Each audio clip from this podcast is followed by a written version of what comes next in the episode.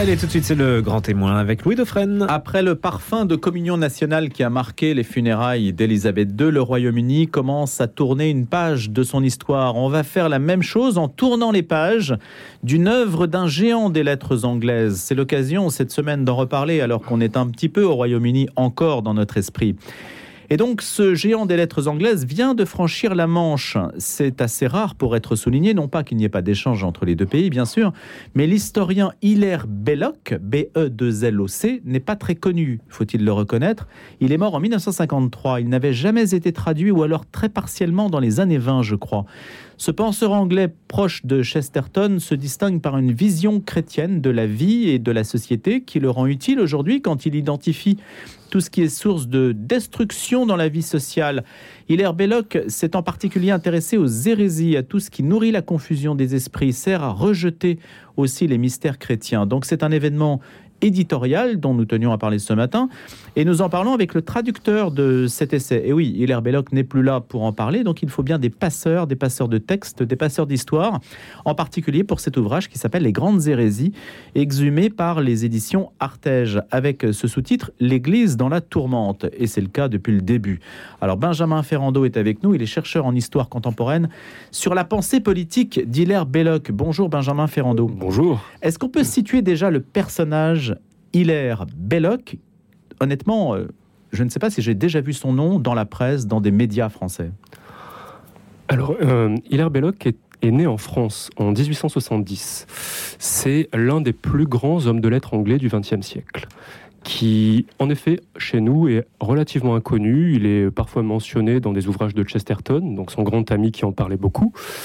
C'est un auteur de plus de 150 ouvrages qui était considéré comme euh, l'un des géants des lettres anglaises de son vivant, qui a une œuvre d'une incroyable diversité, euh, avec de la poésie, des contes pour enfants, de la politique, de l'économie, de l'apologétique euh, chrétienne, catholique. Et c'est un auteur qui est chez nous relativement oublié. et comment, fait, comment expliquez-vous, comment se fait-il que justement le, l'échange ne se soit pas fait plus tôt, qu'il n'ait pas connu le même destin que d'autres penseurs anglais, même dans des domaines extrêmement divers, euh, Agatha Christie euh, euh, ou George Orwell? Le fait qu'il soit français a peut-être joué. Il faut aussi, aussi penser au fait que, bon, en France, il y avait énormément de publicistes aussi à l'époque et qu'il s'adressait également dans un contexte anglais euh, assez spécifique, c'est-à-dire qu'il s'adressait à, une société dont il critiquait les travers, en particulier une société euh, protestante où le scientisme, un certain progressisme, hygiénisme commençait à faire son œuvre. Et euh, évidemment, son parcours politique peut également l'avoir, euh, disons, l'avoir fait oublier aujourd'hui de nos jours. Il a été député de 1906 à 1910. Expérience assez amère, euh, dont il dont il gardera quelques traces par la suite. Disons, il était très critique du système parlementaire anglais en particulier. Et de la monarchie aussi? De la monarchie, oui. C'est-à-dire que euh, c'était quelqu'un qui, à la fin de sa vie, il était très marqué au début, dans sa jeunesse, par euh, les idéaux de la Révolution française, et qui terminera sa vie plutôt ardent euh, monarchiste. Mais attention, c'est pas exactement la monarchie qu'il y avait en Angleterre. C'est-à-dire que pour lui, la monarchie anglaise était une, disons, une monarchie de façade mise en avant par les classes oligarchiques pour leur servir de faire valoir, mais sans véritable pouvoir effectif. Donc évidemment un regard euh, qui l'amène à être critiqué aussi ou à être en marge de la société dans laquelle il vivait. Est-ce qu'il n'y a pas cet élément d'explication, Benjamin Ferrando, de ce type de personnages qui en fait ne sont admis par euh, aucune des deux sociétés dans lesquelles ils évoluent, c'est-à-dire pas assez français pour les Français, pas assez anglais pour les Anglais tout à fait, c'est une bonne réflexion. Et d'une certaine manière, c'est ce qui rend ce type de personnage, euh, disons, universel. C'est-à-dire que on se rend compte que aujourd'hui, en le lisant, que ce qu'il avait à dire de son temps est toujours aussi valable, toujours aussi pertinent, euh, toujours aussi clair euh, de ce qu'il disait à l'époque. Ce que les gens comprenaient, ce que les gens comprenaient à l'époque, hein, il faut voir que c'était vraiment un des, euh, un des grands hommes de lettres anglais de son temps, donc avec Chesterton, George Bernard Shaw, H.G. Wells, avec lequel il s'est beaucoup disputé d'ailleurs. Et Évidemment, évidemment. Disons qu'il était, il était un petit peu marginalisé progressivement. Et il est important de le redécouvrir. Et ce regard, justement, c'est ce qui nous intéresse. C'est que bah, ce sont des personnes aussi peut-être un peu plus libres, dans la mesure où elles n'attendent pas grand-chose de l'une ou l'autre des sociétés dont, dont, elles sont, auxquelles euh, auxquels ils sont affiliés, mine de rien. Ni de la France, ni de l'Angleterre. Tout à fait, tout à fait. Bon, c'était quelqu'un qui aimait énormément la France, qui a écrit sur la France, qui parlait français. Il n'a jamais vraiment écrit en français. Il a par exemple un bouquin d'histoire sur l'histoire, euh, un bouquin sur l'histoire de France qui est absolument, absolument remarquable. C'était un historien, un des plus grands historiens du XXe siècle, sans doute. Il est toujours considéré aujourd'hui comme l'un des plus grands essayistes de langue anglaise. Il a écrit des centaines, des centaines d'essais dans la presse. Et euh, on ne peut pas dire que la communication entre les deux pays, de ce point de vue-là, fonctionne à, 200%. Enfin, c'est un exemple, en tout cas. Non, non, non, hmm. exactement. Benjamin Ferrando, on citait euh, George Orwell à l'instant même. Orwell s'est inspiré de lui? Oui, disons que euh, Orwell, quand il était dans, sa jeunesse, il a écrit pour l'un des journaux où Belloc avait une place assez importante, qui était le journal de Chesterton, qui s'appelait le GK's Weekly. Et disons que pour son, livre 1984, son livre célèbre, il s'est inspiré de Belloc et d'un bouquin de 1912 qui s'appelle L'État servile. Un bouquin qu'il a écrit à la suite donc de son expérience euh, politique et disons qui était très très critique de l'évolution euh, du euh, monde politique anglais, en particulier les réformes sociales qui conditionnaient certaines assurances pour les classes populaires à certains comportements, certains, euh, certaines normes, disons, et dont il voyait progressivement l'évolution de cette société vers quelque chose qu'il appelait l'état servile, c'est-à-dire euh, la survenue d'un nouveau type d'esclavage. Très très intéressant à lire aujourd'hui, à voir ses arguments et surtout à voir la, proposition qu'il y avait derrière. C'est-à-dire qu'il proposait euh, tout un mouvement économique social qui s'appelait le distributisme basé sur la diffusion de la propriété privée qui fera l'objet d'ailleurs d'une prochaine traduction, puisque son œuvre économique, là aussi, sera euh, au cœur de toutes les attentions. Tout à fait, mm. tout à fait. Disons que ce mouvement n'est pas très connu en France. On peut l'associer parfois à Chesterton, qui a écrit dessus et qui était très impliqué dans euh, le distributisme. Mais Belloc est vraiment son premier euh, théoricien, son premier praticien. Et il est important aujourd'hui en particulier de faire connaître ce mouvement et de pouvoir le présenter aujourd'hui par rapport à... Disons que quelqu'un comme Belloc, c'est quelqu'un qui avait une, une clarté dans les principes, dans les principes fondamentaux. C'est ce qui lui permettait de voir au loin, de voir très très loin.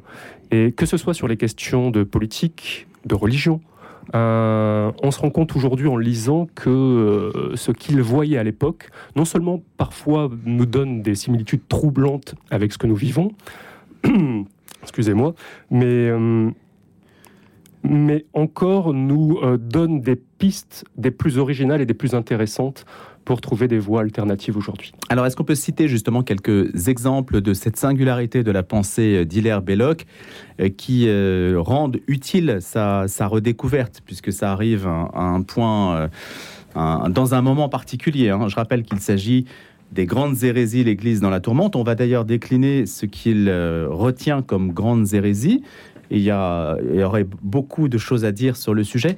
Peut-être une première. Euh, alors, je, renouvelle ma première question et je vous poserai la, seconde après. La première, c'est justement ce trait distinctif. Qu'est-ce qui le rend utile aujourd'hui? Et, la seconde, c'est est-ce qu'aujourd'hui, parler d'hérésie, ce n'est pas déjà quelque chose qui risque d'être inaudible? Benjamin Ferrando, on va parler d'abord de ce, premier point euh, sur les, pistes d'Hilaire Belloc. Ce qui le rend, rend utile aujourd'hui, euh, c'est sa grande clarté. sa grande clarté, ce que j'ai mentionné tout à l'heure, c'est-à-dire son, son insistance sur euh, certains grands principes, sur, euh, en particulier pour les hérésies, les questions doctrinales, et disons son, son intelligence historique, sa capacité analytique. C'était quelqu'un qui avait une vision poétique et prophétique à la fois, qui pouvait qui pouvait, comme je disais tout à l'heure, voir au loin. Donc euh, c'est quelqu'un dont euh, on gagne à, lire et à entendre la voix aujourd'hui. C'est-à-dire, ce n'est pas un idéologue, ce n'est pas quelqu'un qui va partir d'un postulat, mais euh, qui va mettre en avant sa lucidité. Oui, disons que c'est quelqu'un qui, utilise à fond son intelligence.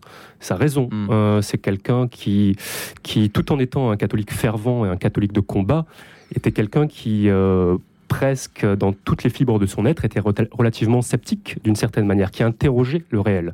C'était quelqu'un qui interrogeait les choses qu'il avait devant les yeux. Euh, ce qui est toujours euh, nécessaire et important à faire. Le scepticisme, finalement, il faudrait peut-être le réhabiliter. En un sens, oui. Euh, C'est-à-dire qu'aujourd'hui, on vit dans une époque euh, où euh, l'hystérie et la confusion sont telles que relire, par exemple, les essais de Montaigne ferait énormément de bien à beaucoup de monde. Un scepticisme sain est, d'une certaine manière, la première des, des voies pour, pour, à un moment donné, entrevoir et chercher la lumière. Douter intelligemment de tout ce qui nous est proposé comme euh, manière de penser, manière de voir, et peut-être se référer donc en écho aussi à des principes solides, parce que si je peux douter, c'est parce que j'ai les moyens aussi d'exercer ce doute. Sinon, je me retrouve dans une confusion plus grande. Et, et c'est un peu ça, Belloc, c'est-à-dire fort scepticisme, mais aussi des principes solides. Tout à fait, tout à fait. Est-ce qu'on peut analyser, euh, Benjamin Ferrando, vous qui l'avez traduit, donc les, les hérésies, les typologies, la typologie qu'il dresse, qui nous emmène sur des terrains historiques, et en même temps, la chose est assez simple, c'est-à-dire on n'est pas face à un effet catalogue, euh, c'est pas un dictionnaire. Non, pas du tout. Alors pas du tout. Vous, vous m'aviez tout à l'heure posé la question de savoir est-ce qu'on peut encore parler des hérésies aujourd'hui. En un sens, non. C'est fini. L'ère des hérésies est terminée. C'est-à-dire que sur quoi se basent les hérésies? Euh, Elles procèdent de la doctrine chrétienne, de la doctrine catholique. Euh, Est-ce qu'on se réfère aujourd'hui euh, à cette doctrine de manière euh, générale et même parmi les chrétiens et les catholiques? C'est pas évident. C'est pas évident. Depuis la, depuis la réforme en particulier, euh, ces, ces questions, en tout cas, on peut se demander par exemple depuis combien de temps euh, l'Église n'a pas con- condamné un mouvement comme euh, hérétique? Cette question devient assez assez difficile ou inaudible aujourd'hui. C'est une question pourtant absolument décisive. Euh, C'est-à-dire depuis euh, la fondation euh, de l'Église, depuis la, Pen- la Pentecôte et l'œuvre des pères de l'Église, le- le- leur œuvre apostolique, énormément d'hérésies se sont constituées. Alors rappelons la définition de Belloc d'une hérésie, c'est l'entreprise de déconstruction d'un corps de doctrine unifié et homogène par négation d'un point de l'ensemble. C'est-à-dire on choisit un point qui ne nous convient pas et on essaye de l'arranger, de l'accommoder à la sauce, disons, à son état d'esprit ou à l'humeur du moment. Euh, des hérésies, il y en a eu des centaines plus de centaines. Dès le, dès le 5e siècle, Saint Augustin euh, écrit un, traité sur les hérésies euh, où il en dénombre quasiment 200, euh, dès le 5e siècle. Euh, dans, ce, livre, Belloc donne euh, cinq grandes hérésies, cinq grands courants hérétiques. Il commence par euh, l'hérésie arienne.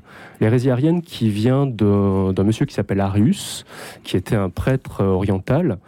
Et euh, alors disons, pour, essayer de faire simple, bon, je, simplifie peut-être, mais euh, bien souvent les hérésies s'attaquent au grand mystère de la doctrine catholique, en particulier le, euh, mystère de l'incarnation, euh, de la rédemption et de, la Trinité. Euh, L'arianisme re- rejetait l'incarnation. C'était un mouvement presque rationaliste avant l'heure qui, euh, qui ne pouvait pas considérer euh, Jésus-Christ comme à la fois vrai Dieu et vrai homme. Et alors, ce qui est intéressant dans euh, le chapitre que lui, euh, que lui dédie Belloc, c'est de voir les répercussions sociales de ces questions doctrinales. C'est-à-dire que bien souvent, on parle de doctrine, on, parle, on pense à un énoncé mort, sans vie, qui n'a pas d'intense, de profondes répercussions sociales. Et on voit dans ce bouquin, à travers différents exemples, non seulement les questions euh, doctrinales, mais également toutes leurs répercussions euh, par rapport, par exemple, l'arianisme a été euh, très largement récupéré, mobilisé par une certaine noblesse romaine, en particulier l'armée. Et on ne comprend pas forcément souvent aujourd'hui à quel point euh, ce- cette hérésie a été décisive euh, dans euh, la question du couronnement de Clovis, par exemple. C'était une hérésie qui était très très très présente à l'époque. Et on, disons que ce chapitre-là permet de comprendre tout ce qu'il y avait derrière, euh, en- de manière sous-jacente, dans la, la société de l'époque, qui était une société euh, qui était en train de se, se- de se déliter progressivement. Euh, Et qui aurait pu donc tout emporter. Oui, bien sûr. Si Clovis n'avait pas fait un autre choix pour la France, en tout complètement, complètement. C'est des, des, événements historiques absolument, absolument décisifs. Et disons qu'un bouquin comme ça, qui est très clair, nous donne les clés, disons, pour euh, comprendre ces, ces, grands mouvements. Donc, euh, il y a ce chapitre sur l'hérésie arienne. Ah, le euh, deuxième est amusant parce que, évidemment, Benjamin Ferrando, on ne s'y attend pas nécessairement et aujourd'hui, ça a quelque chose de quelque peu impertinent et, peut-être décalé, mais juste dans la mesure où ça a déjà été mentionné par des chercheurs aussi, hein, comme deuxième hérésie, c'est l'hérésie mahométane. Donc, il inclut l'islam dans la l'écosystème chrétien. Tout à fait. Euh, tout à fait. D'ailleurs, euh, pour, euh, pour beaucoup des contemporains et pendant longtemps en chrétienté, l'islam a été considéré comme, comme une hérésie, c'est-à-dire que qu'elle reprenait pour elle certains des éléments de la doctrine euh, chrétienne en, euh, en enlevant de manière radicale, en refusant en tout cas les mystères de l'incarnation et, de la Trinité. Euh, alors ensuite, qui s'est propagé de manière absolument extraordinaire par, par l'épée et par une espèce de réformisme social, qui d'ailleurs, en un sens, le rapproche de ce qui s'est passé à la Réforme. Belloc n'est pas le seul à faire le parallèle. D'autres vous avez parlé de chercheurs, on peut aller un peu plus loin. Quelqu'un comme Joseph de Maistre avait fait un parallèle entre, entre l'islam et, la réforme également. Euh, ce qui est absolument formidable dans ce, dans ce chapitre, donc où il revient sur la genèse de l'islam, sur, euh, sur les raisons de cette exception, c'est-à-dire que la plupart des hérésies euh, s'en prennent depuis l'intérieur, essayent de, de falsifier la doctrine et la vérité en prenant un élément et en et, disons en le grossissant ou en le diminuant pour euh, saboter l'ensemble, disons. L'islam est particulier, c'est-à-dire qu'elle s'attaque depuis l'extérieur. elle s'attaque à, la chrétienté depuis l'extérieur. Belloc revient sur, sur les croisades, par exemple.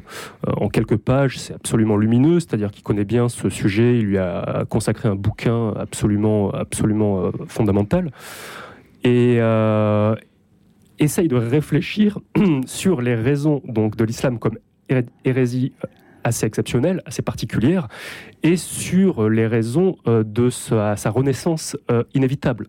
Pour lui, l'islam à son époque, dans les années 1930, au moment où il écrit son bouquin, n'était pas, ne se portait pas très très bien. L'Empire ottoman était le, disons, l'empire malade de l'Europe. Euh, et la plupart des pays musulmans étaient sous la domination euh, occidentale et hmm. européenne. L'Empire ottoman avait disparu avec la Première Guerre mondiale. tout à fait, tout à fait.